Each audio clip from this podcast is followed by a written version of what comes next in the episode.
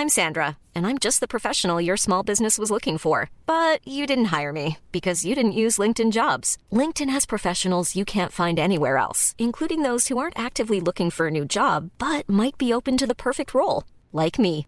In a given month, over 70% of LinkedIn users don't visit other leading job sites. So if you're not looking on LinkedIn, you'll miss out on great candidates like Sandra. Start hiring professionals like a professional. Post your free job on linkedin.com/people today. Bonjour, voici les actualités info bref de ce jeudi 30 mars. Le ministre de la Santé, Christian Dubé, a déposé un vaste projet de loi qui vise à réformer l'organisation du réseau de la santé et des services sociaux pour le rendre plus efficace. Ce projet propose de créer Santé Québec, une agence qui deviendrait l'employeur unique du réseau de la santé. Santé Québec serait responsable de toutes les activités du réseau, y compris l'organisation des services aux patients et la gestion du personnel. Ce serait un énorme changement pour les employés du réseau de la santé parce que actuellement, ce réseau compte 34 employeurs différents qui correspondent aux différents CIS et SUS. Selon le gouvernement, la création de Santé Québec permettrait de laisser les employés changer d'établissement sans qu'ils perdent leur ancienneté, de simplifier les embauches et les paies et de mettre en place une banque d'employés mobiles qui viendrait en aide aux régions qui sont en manque de personnel.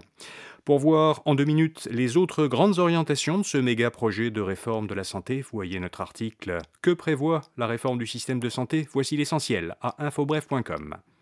Les syndicats n'ont pas tardé à critiquer cette réforme. L'Alliance du personnel professionnel et technique de la santé et des services sociaux, la PTS, reproche au gouvernement Legault de répéter les erreurs de ses prédécesseurs soit centraliser toujours plus et consulter toujours moins, selon le syndicat, qui se dit préoccupé par la fusion des listes d'ancienneté. De son côté, la Fédération des travailleurs et travailleuses du Québec, la FTQ, voit d'un mauvais œil la fusion des accréditations syndicales qui, selon elle, remet en cause la capacité des employés de choisir leur syndicat.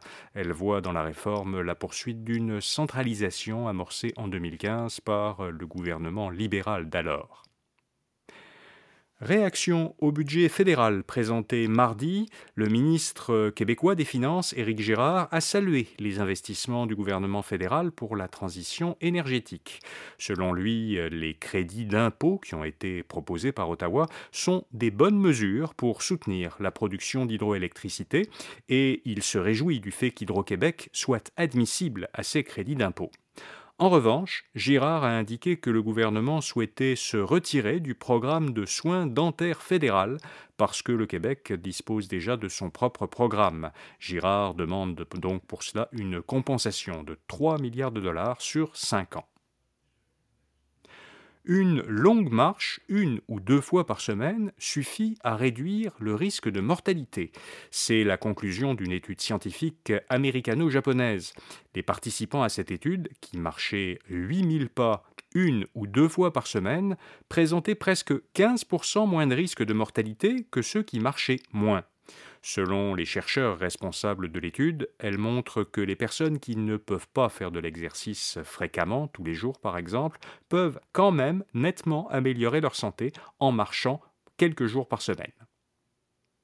Et puis l'Assemblée générale de l'ONU adopte une résolution historique sur la justice climatique. 132 pays ont adopté euh, cette résolution qui demande à la Cour internationale de justice l'organe judiciaire de l'ONU, de se prononcer sur les obligations des États dans la lutte contre le changement climatique.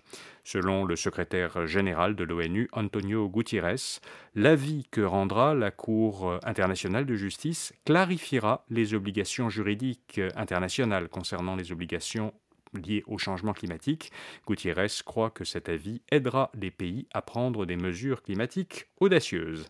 Voilà, vous savez l'essentiel. À demain pour d'autres actualités info bref. Bonne journée.